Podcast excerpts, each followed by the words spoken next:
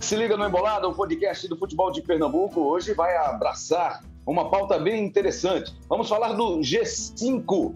Você pode até perguntar, mas G5 não é G4? É G4 da Série B. São quatro times que conseguem vaga para a primeira divisão para o ano seguinte. Mas a gente vai falar em G5 porque tem o Grêmio também chegando forte, está aí muito próximo do G4 e, claro, certamente na briga aí por uma dessas vagas para a Série A de 2023. Vamos começar a dar um giro aqui, falar com os nossos convidados. Nós temos hoje Eduardo Moura, que acompanha o Grêmio, está lá no GE. Globo, no Rio Grande do Sul. O Tébaro Schmidt, no GE. Globo, no Rio de Janeiro, está acompanhando de perto o Vasco da Gama.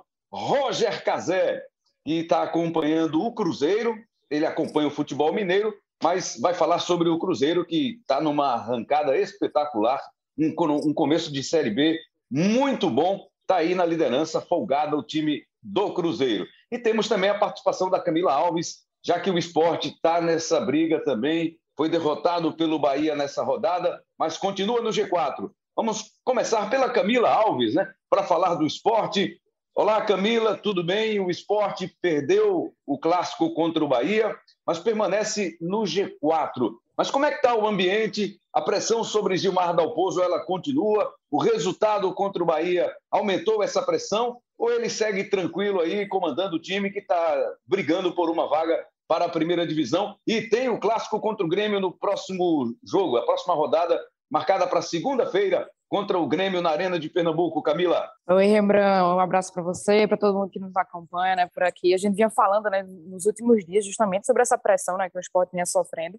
É, muito por conta, na época, da questão do desempenho e quando o esporte vinha justamente conseguindo os resultados. Né? E aí, nesse jogo, agora a gente teve, é, digamos que, que, exatamente o oposto, né? Porque o esporte terminou com essa derrota, ainda está é, dentro do G4, né? A gente já sabia ali na metade da rodada, mais ou menos, que o esporte não perderia é, esse espaço, né? Dentro da zona de classificação, já muito por conta da folga que tinha conseguido criar em relação aos adversários. Mas essa pressão em relação ao técnico Gilmar Dalpozo, ela permanece, né? Assim, já é uma coisa que vem, vem sendo constante desde o início do Campeonato Brasileiro e ela só oscila dependendo realmente dos resultados que o esporte consegue conquistar.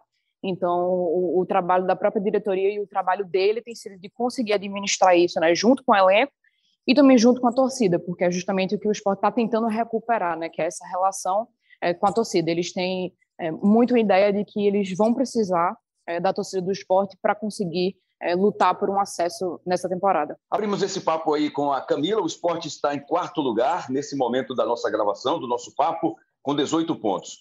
Vamos lá para a ponta da tabela. O Cruzeiro tem 28 pontos, lidera, faz uma grande campanha, tem só uma derrota no campeonato e está aí numa liderança folgada, empolgada e com a galera enchendo o Mineirão. Roger Cazé, que empolgação é essa? É para tudo isso mesmo, Roger?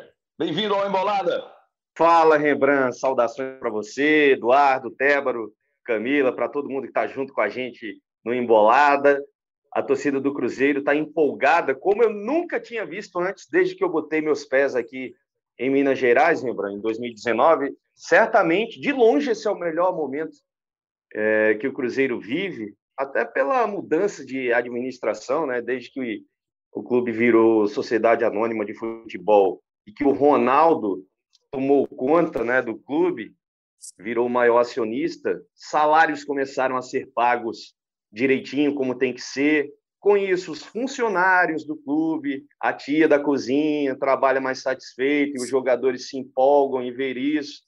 E a torcida abraçou né, a causa, então tudo está dando certo para o Cruzeiro, não à toa, já está seis pontos à frente do segundo colocado e abriu 11 né, para o quinto colocado aí, da Série B, então o momento é muito bom. Os jogadores eles admitem que só não vai dar certo para o Cruzeiro no fim do ano, como a meta principal, se algo muito grave acontecer, se algo muito fora da curva acontecer, porque tá tudo naquele caminho direitinho, né?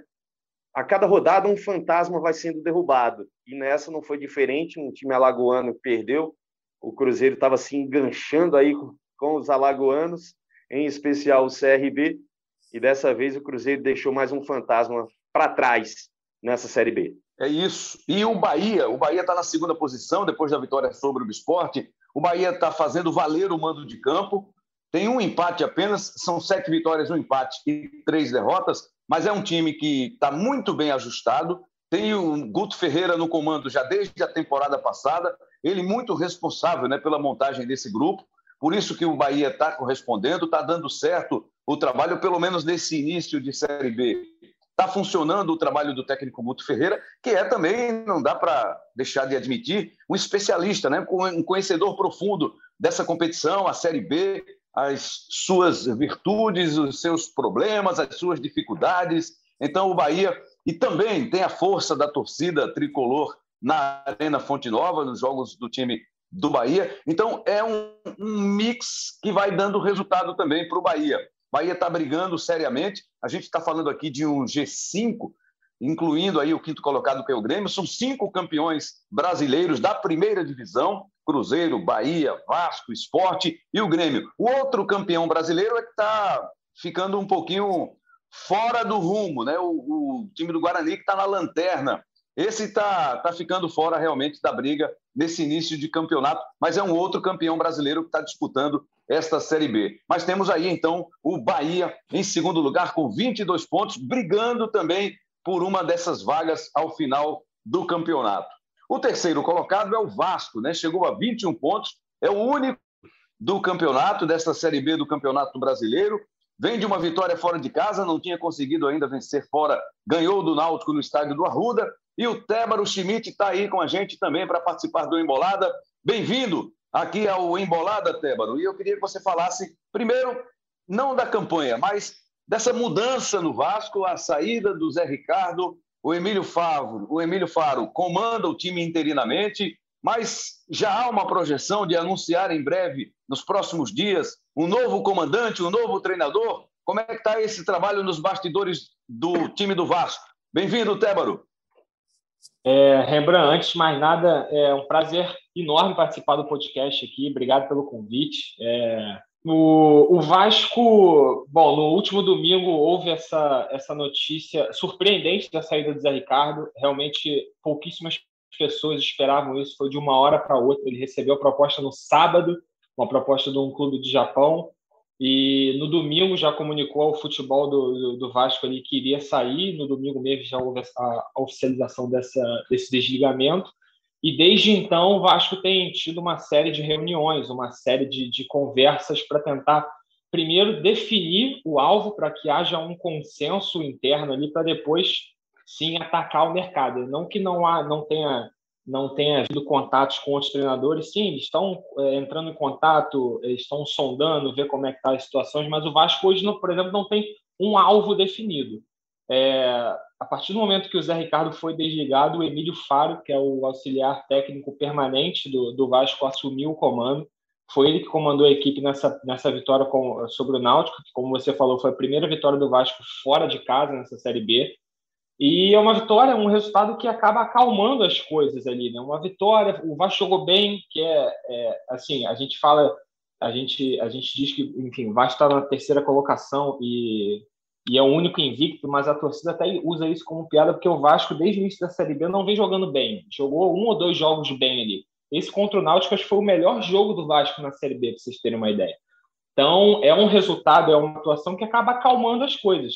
E como o Vasco está num processo de, de, de, constituição da sociedade anônima do futebol e num, num processo avançado para vender 70% dessa SAF para o grupo americano da, da 777 Partners, é, eles estão realmente querendo, eles estão é, discutindo ali se vale a pena contratar um treinador tampão até a chegada da 777, que deve acontecer até no máximo julho, início de agosto ali, ou se mantém um Emílio, que tem muita, uma relação muito boa com os jogadores, é, sabe, é, conhece de perto o trabalho que o Zé Ricardo vinha, vinha tocando ali no Vasco, né? se mantém um Emílio até a chegada da 777. Esse é o dilema que o Vasco está vivendo nesse momento. Então, acredito que até o jogo contra o Cruzeiro, que é, que é o próximo jogo do Vasco, no Maracanã no domingo, não tenha novidade no, no treinador. Mas é bom, bom lembrar, a gente está gravando esse podcast às 5 horas de uma quinta-feira. Pode ser que ah, logo depois que gente pare de gravar aqui haja uma novidade, mas a tendência é que o Vasco continue sendo comandado pelo, pelo Emílio Faro nessa partida contra o Cruzeiro. Eduardo Moura, eu deixei um pouquinho você esperando um pouquinho, até pela ordem, né, pela posição na tabela. A Camila abriu, depois eu trouxe a ordem da tabela de classificação e o Grêmio está em quinto lugar, está beliscando, encostando, fungando no cangote, né, como a gente gosta de, de falar aqui, está muito perto do G4. Como é que está o ambiente no Grêmio? O Roger Machado vira e mexe, fala-se de uma pressão também sobre ele. Mas o Grêmio está chegando, está se aproximando do G4. Como é que está o ambiente a partir de agora? Bem-vindo aqui ao Embolada, Eduardo. Salve Rembrandt, esse grande elenco formado aqui. Um prazer estar aí no Embolada. Eu vou dizer aqui que com a, a vitória sobre o Novo Horizontino, deu uma diminuída nessa é, pressão aí em cima é, do Roger, tá? Que vinha é, bastante grande pela, é, pelo jejum de cinco partidas sem, sem vencer aí na Série B, né? Três empates consecutivos. O Roger estava trocando muito o time também, procurando uma escalação. É, então, é, melhorou a situação do Roger a partir dessa vitória é, sobre o Novo Horizontino, deu uma distensionada no ambiente. É, também o fato de é, a derrota do esporte ajudou, né? A derrota do esporte para o Bahia, porque aí o, o, G4 fica ao alcance, né? Cria uma expectativa, pelo menos, é, para o jogo com o esporte, de que o Grêmio só depende dele, né? É, para entrar no, no, G4. Então, esse ponto também ajuda, né? De criar um clima de decisão, digamos assim, para esse jogo com o esporte. É, então deu uma diminuída na pressão sobre o Roger. O Roger também achou um time ali no, no 3-5-2, né? E está repetindo a partir de então. Né, faz umas duas rodadas que ele, que ele é, colocou essa formação e está repetindo desde então. Então, é, isso é, ajudou aí a diminuir um pouco a pressão é, em cima do Roger, que esteve grande, mas agora ele está por hora, né? Essa coisa do futebol brasileiro, por hora está tá mantido o Roger aí no comando. Camila, e a gente vai ter uma sequência de confrontos, né? Entre essas equipes que estão na briga pelas primeiras posições. Lembra aí para a gente, relembra para a gente essa sequência, por favor, Camila. Exatamente, começou, começou exatamente com, com o Bahia Esporte, né, que aconteceu nessa última rodada agora, mas quando a gente vai para a 12 rodada, né, é, que, que vai começar já agora a partir do dia 12 de junho, já tem mais dois confrontos diretos. Então, se a gente for colocar, é, e aí eu entro especificamente aí nessa questão aí do G5, né, e dos, dos cinco campeões que estão aí brigando por essa, por essa zona de acesso da Série B. É, além desse que teve do Bahia Esporte, vão ser mais cinco duelos de confrontos diretos até o início de julho. Então, na 12 rodada, a gente já vai ter Vasco e Cruzeiro no dia 12 e Esporte e Grêmio é, que vai ser no dia 13. Antes estava é, com toda aquela questão, né, o esporte tentando modificar, modificar a data do jogo para conseguir trazer mais público ali para a Arena de Pernambuco, mas terminou que está mantido mesmo é, no jogo para segunda-feira. Então, Esporte e Grêmio, inclusive, já é um confronto direto pela, pela, por essa primeira classificação ali na, na zona de acesso, né, ali no G4, porque o esporte agora está com 18 pontos e o, em quarto lugar, e o Grêmio em quinto ali com 17. Então, esse jogo já pode ser definitivo para uma das vagas ali dentro do G4. A gente pula algumas rodadas, quando chega na 15ª, já tem Cruzeiro Esporte, no dia 28 de junho, é inicialmente marcado para essa data. Na 16ª, que é logo na rodada seguinte, jogam Vasco e Esporte, no dia 3 de julho, e Bahia e Grêmio, também no dia 3 de julho. Então, assim, dá para ver, inclusive, que dentro desses cinco clubes, o esporte é quem tem a pior é, sequência, digamos assim, pior sequência mas no, no termo de, dos adversários que serão é, mais complicados né, de, de, enfrentar. Pode ser visto como um lado positivo se o esporte conseguir somar pontos, porque ele vai se colocar à frente né, desses adversários, mas se não, também termina se colocando muito atrás, porque eles vão criando vantagem né, dentro desse espaço. Então, contando com esse jogo do Bahia, o esporte teria quatro, enquanto todos os outros quatro clubes só vão ter dois confrontos diretos. Mas aí a ordem seria essa. Boa, Uma, são informações importantes aí, né? Porque até pela proximidade desses confrontos, desses duelos, essa briga exatamente. na parte de cima está muito boa. Exatamente. E, e aí, exatamente como, como, como tá dizendo, né? Assim, o, o, Cruzeiro já tem uma, uma folga ali na liderança, né? Com seis pontos de diferença para o Bahia. Mas se você for analisar, do Bahia para o Grêmio, né? Ali para a quinta posição, todos os clubes estão muito próximos, assim. Então, é, do Bahia ali com 22 pontos para o Grêmio com 17, são cinco pontos né, de diferença. É, de, um, de um clube para outro, você não tira isso numa rodada especificamente, mas com uma sequência de confrontos diretos, esse cenário ele pode se modificar bastante é, mesmo que esses clubes se mantenham ali na disputa né, pelo G4, existe uma tendência que, essa, que esse posicionamento na tabela termine mudando. Roger Cazé, foi só mesmo a chegada de Ronaldo fenômeno que mudou o clima, mudou a situação do Cruzeiro, o investimento o dinheiro, a grana que chega aí para pagar o salário em dia, o acerto no técnico, as contratações que foram assertivas?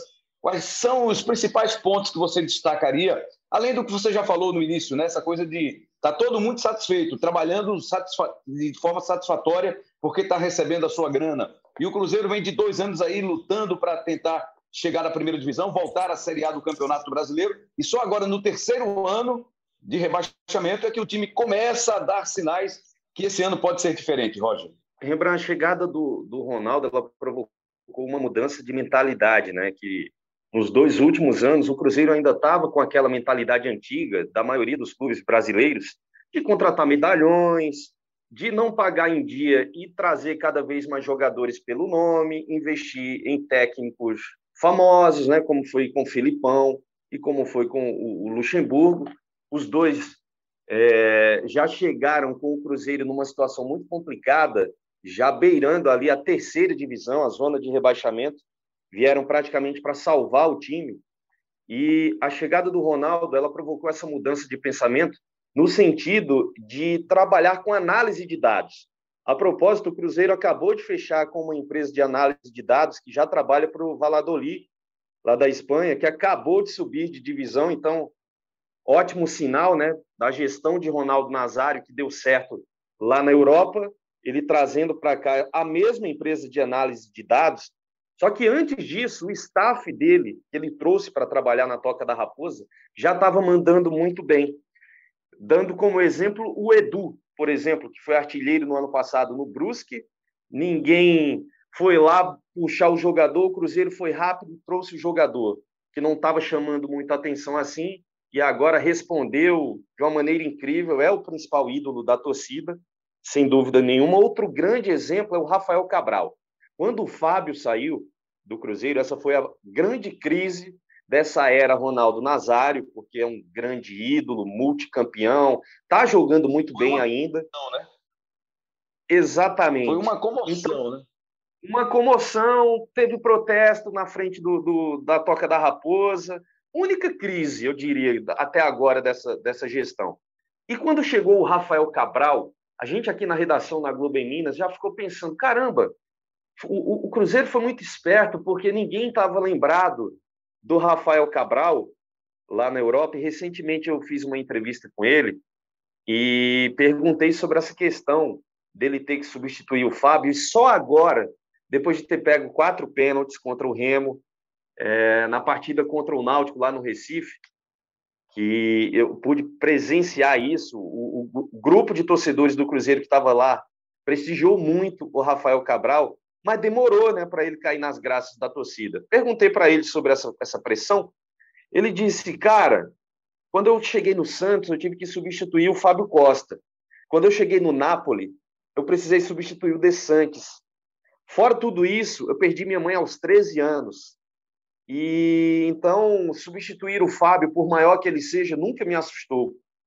E o Rafael agora está muito bem, muito seguro a defesa do Cruzeiro é a melhor, a menos vazada da, da Série B. E eu acredito, Rembrandt, que o staff do Cruzeiro tem muita participação em achar esses jogadores. Neto Moura, por exemplo, no meio de campo. Neto Moura perambulou por muitos times aí do interior de São Paulo, no esporte, mas nunca conseguiu se firmar, mesmo a gente sabendo da qualidade do jogador. Hoje em dia ele é destaque do time, amado pela torcida. Está jogando até como zagueiro quando o Paulo Pessolano precisa. E o próprio Paulo Pessolano também, esse talvez seja o maior exemplo dessa mudança de mentalidade, porque a saída do Luxemburgo no comecinho da temporada, assim que o Ronaldo assumiu, chocou o torcedor, porque ele fez um bom trabalho, não conseguiu subir, mas o time escapou bem da, da de um possível rebaixamento e estava jogando bem com o Luxemburgo, o torcedor esperava que ele ficasse, então chocou a torcida a saída do Luxemburgo, mas a chegada de um técnico jovem, com um pensamento mais moderno, casou direitinho com o Cruzeiro.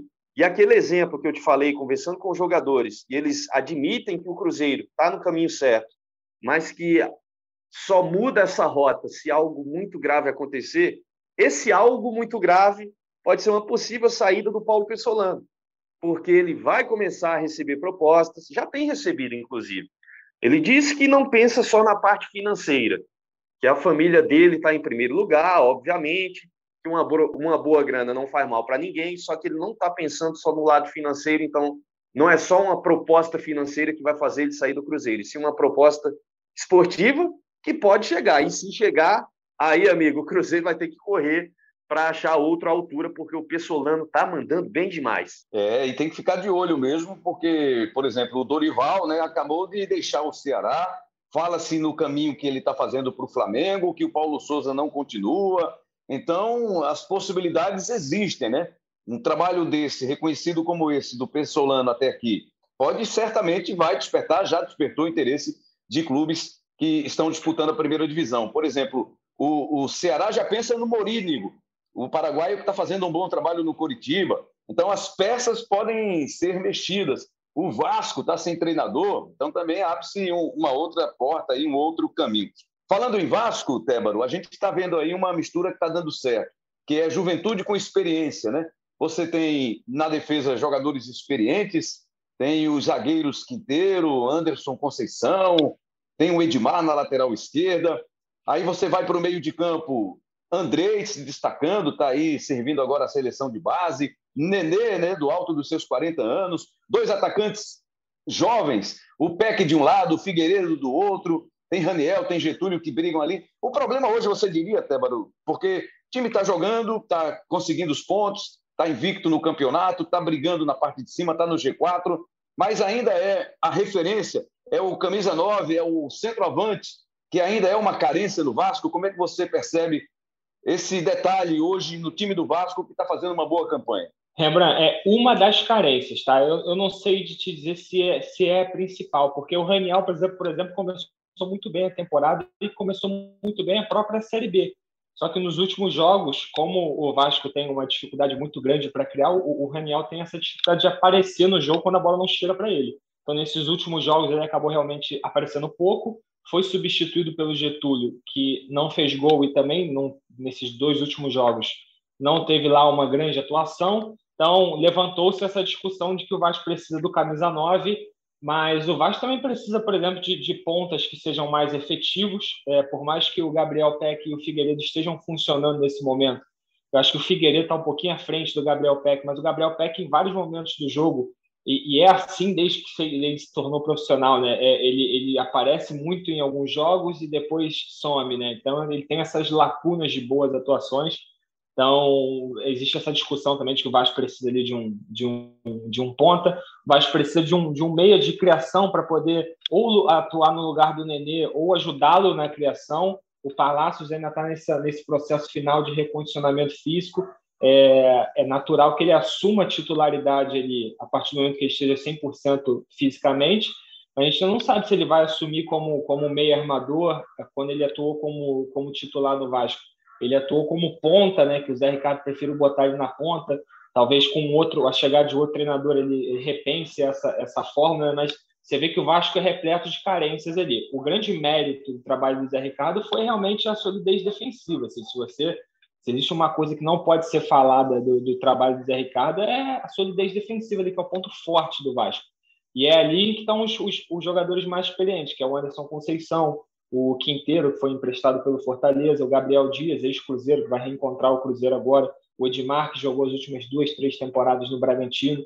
É, é, uma, é uma linha defensiva ali que dá bastante solidez ao Vasco. O Vasco sofreu dois gols agora contra o Náutico, e o último gol que ele havia sofrido tinha sido na quinta rodada contra o Tom Benz. É, é a defesa menos vazada do, do, do, da Série B. Quer dizer, era, né? Eu não sei, eu não sei com, com esses dois gols, não sei como é que ficou, mas era, até a última rodada, a defesa menos vazada do campeonato. Então, o, o Vasco ainda tem, ainda tem sim essa, essa, essas carências, tem essa discussão de quem, de, de quem tem que ser o camisa nova, se tem que chegar algum outro. A gente sabe que a janela abre, ela reabre agora no dia 18 de julho, e provavelmente no dia 18, isso, no dia 18 de julho, e provavelmente quando abrir, a 777 já vai estar à frente do departamento de futebol. Então pode ser que, que haja essa injeção de dinheiro para o Vasco poder contratar essas peças porque o entendimento interno ali no Vasco é de que o Vasco precisa sim de reforços, que com esse elenco, apesar de ser competitivo, talvez não seja o suficiente para brigar pelo acesso lá no final. Falando em números, né, gols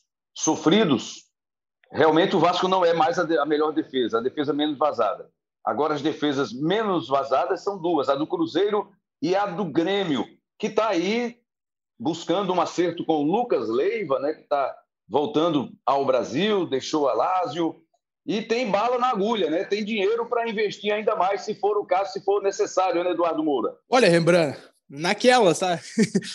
o cortar a expectativa, porque o que o Grêmio diz, viu, é que é, vai ter assim uma capacidade de é, trazer o Lucas, né? Consegue ali dentro de uma realidade um pouco diferente da Série A é, incorporar esse jogador ao elenco, que é um grande acréscimo, é, mas não tem mais tanto lastro assim para fazer investimento no sentido Rembrandt de, de contratar jogadores, né? De ir lá é, pagar para outro clube essa contratação, né? Se o jogador está livre no mercado, o Grêmio consegue de repente é, oferecer um salário bom, né? Da realidade do futebol brasileiro e tudo mais, mas assim aquela coisa de ir lá no clube e buscar o, é, o, o, destaque, o Grêmio no momento não consegue, né?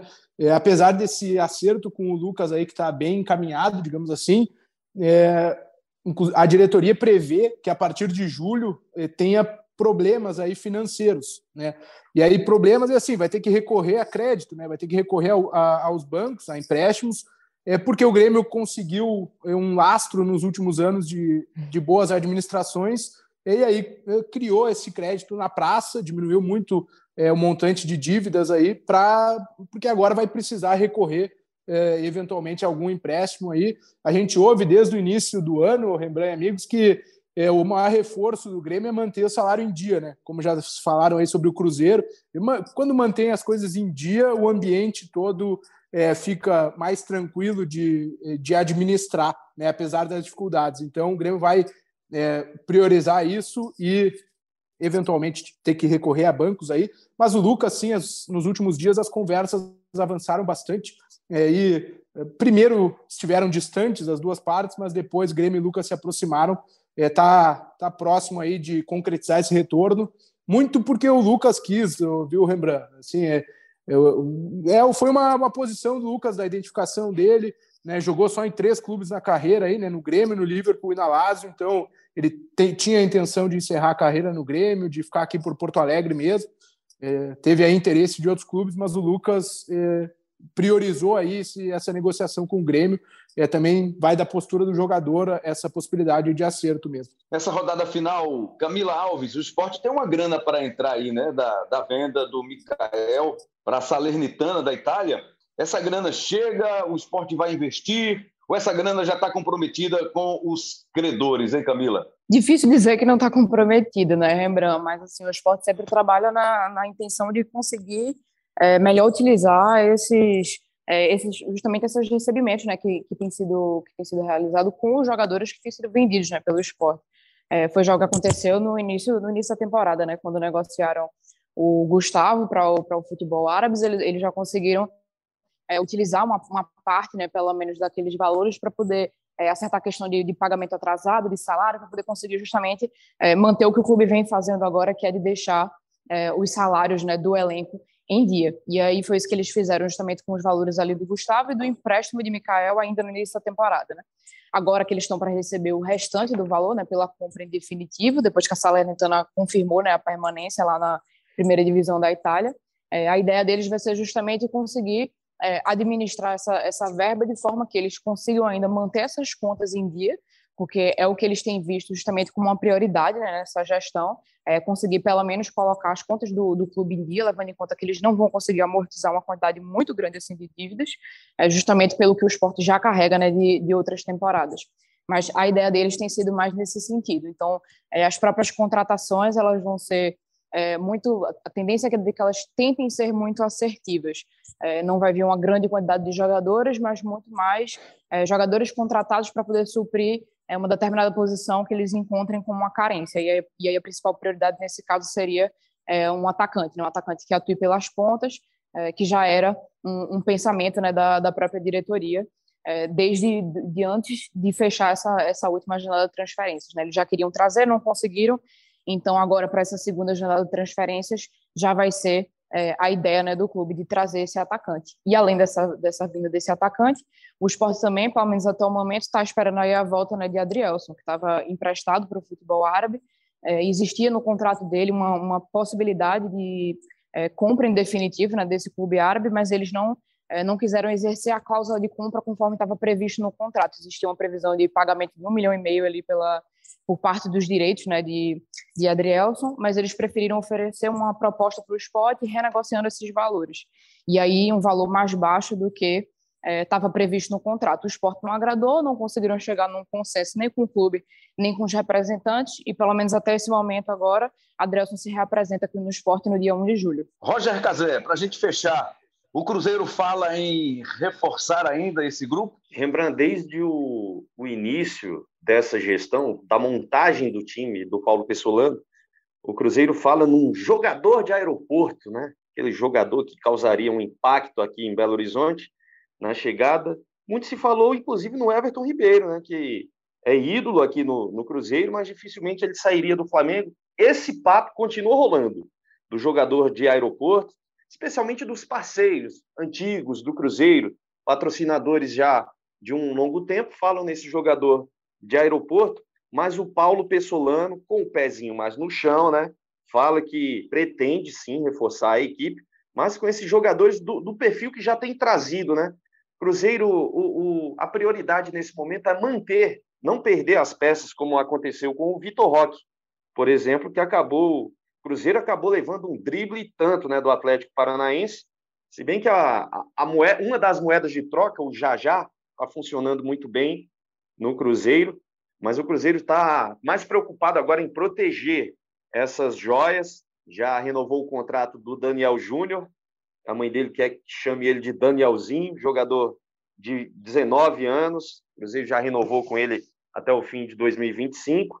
Já começa a se proteger. O Cruzeiro tem um baita desafio né, no, na próxima rodada, vai enfrentar o Vasco Mineirão aí com expectativa de 60 mil torcedores e o Cruzeiro sem um de seus principais jogadores. O Brock está suspenso, o Brock que tem sido capitão nas últimas rodadas e faz parte do, do sistema que deu certo demais, sistema de três zagueiros, que não vinha sendo usado aí há quase três temporadas, o Paulo Pessolano implementou. Desde então, o Cruzeiro não perdeu mais. Oito vitórias seguidas, 28 pontos na Série B. Nas 11 primeiras rodadas, lembrando, melhor campanha de todos os tempos, superou o Corinthians de 2008, que na, na 11 rodada daquela Série B teve 27 pontos. Valeu, Roger Cazé, obrigado a Camila Alves, obrigado ao Tébaro Schmidt. Sobre o Vasco, rapidamente, só dizer o seguinte, né, Tébaro?